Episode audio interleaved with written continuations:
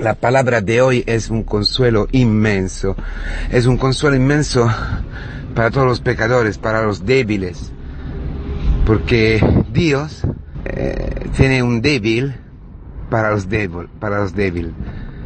Eh, Dios eh, tiene un cariño especial para los débiles, para que, para los que no pueden, para los incoherentes, para los que no, no saben, no pueden cumplir la ley.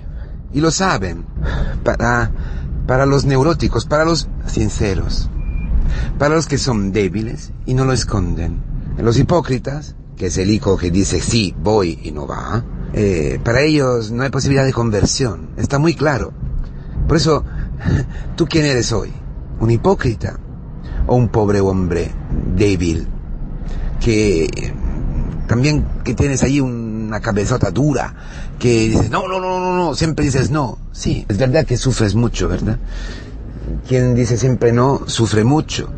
Pero, pero, tiene una posibilidad de convertirte. Aunque seas un cabezota, aunque seas un hombre que, que siempre está defendiendo tu tiempo, defendiendo tu forma de ser y todo, tienes una posibilidad. Quien, sin embargo, eh, está tan alienado, está tan eh, hipócritamente convencido de no tener necesidad de convertirse, este hombre no, puede, no puede convertirse. Entonces, si tú hoy estás débil, si tú hoy te has dado, cuenta de, ser verdaderamente débil, débil, si te has dado cuenta que, no puedes, que, eres incapaz de amar, de perdonar, que eres incapaz, y, y lo dices, te enfadas, no, estás allí, ánimo, porque tienes una posibilidad de convertirte. Y lo puedes en la comunidad cristiana. Por eso dice, vete a obrar en la viña, no a trabajar, a obrar. Y la obra, sabemos, que es la fe. Es decir, vete a la viña, donde tú puedes apoyar, porque la fe es apoyar, apoyar tu incapacidad, tu debilidad a mi amor.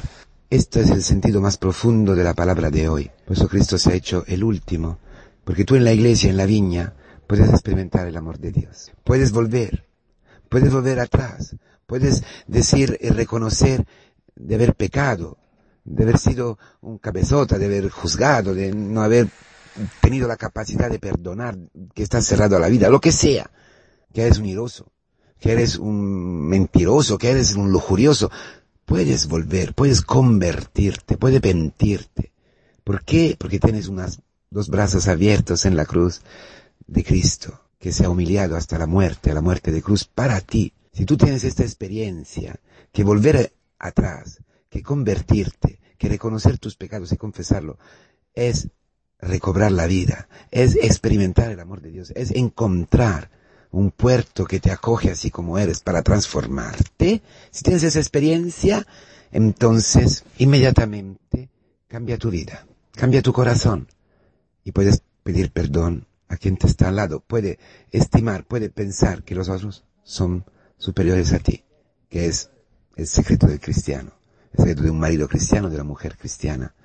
El otro superior a ti. No, no, es que si tú sabes, eh, yo qué sé, cocinar mejor, no es que tiene que decir, ah, tú cocinas mejor. No, no, no es esta tonterías uno es más capaz en la matemática, entonces no, no, es eh, eh, el otro que no es capaz es mejor que yo. No, no, no es en ese sentido, no es ese plan. Es otra cosa mucho más profunda. Tú eres el último. Y si es, si eres el último, el último como lo del Evangelio del domingo pasado, la última hora, si eres último, todos están delante de ti. Esto es el secreto, ver, experimentar de ser el último de verdad y allí encontrar a Cristo, que se ha hecho último para ti, para encontrarte. Por eso en la iglesia todo está volcado, todo, todo. El último es el primero. ¿Por qué? Porque el último es el que vive del amor de Dios. Es el primero en el corazón de Dios. El último, el más tonto, el más duro de, cabeza, el más pecador, las prostitutas y los publicanos, los más, los últimos en la sociedad de Israel los que estaban odiados para todos, son los primeros. pasan adelante. ¿Por qué? Porque Cristo ha dado la vida por los pecadores. Hay más gozo para un pecador que se convierte que 99 que no necesitan, pero es una hipérbole, es una ironía porque todos necesitamos. Entonces, en la iglesia, poco a poco, en un camino de conversión serio, se quita la hipocresía, reconocemos de ser los últimos en la familia, en el trabajo, los últimos por nuestros pecados, y lo podemos reconocer porque en el último sitio encontramos a Cristo, que se ha hecho el último para ser el primero, para resucitar, como dice la segunda lectura, la kenosis, la verdad. Reconocer la verdad es reconocer la verdad del amor de Dios en la verdad de tú y mi debilidad. Feliz domingo.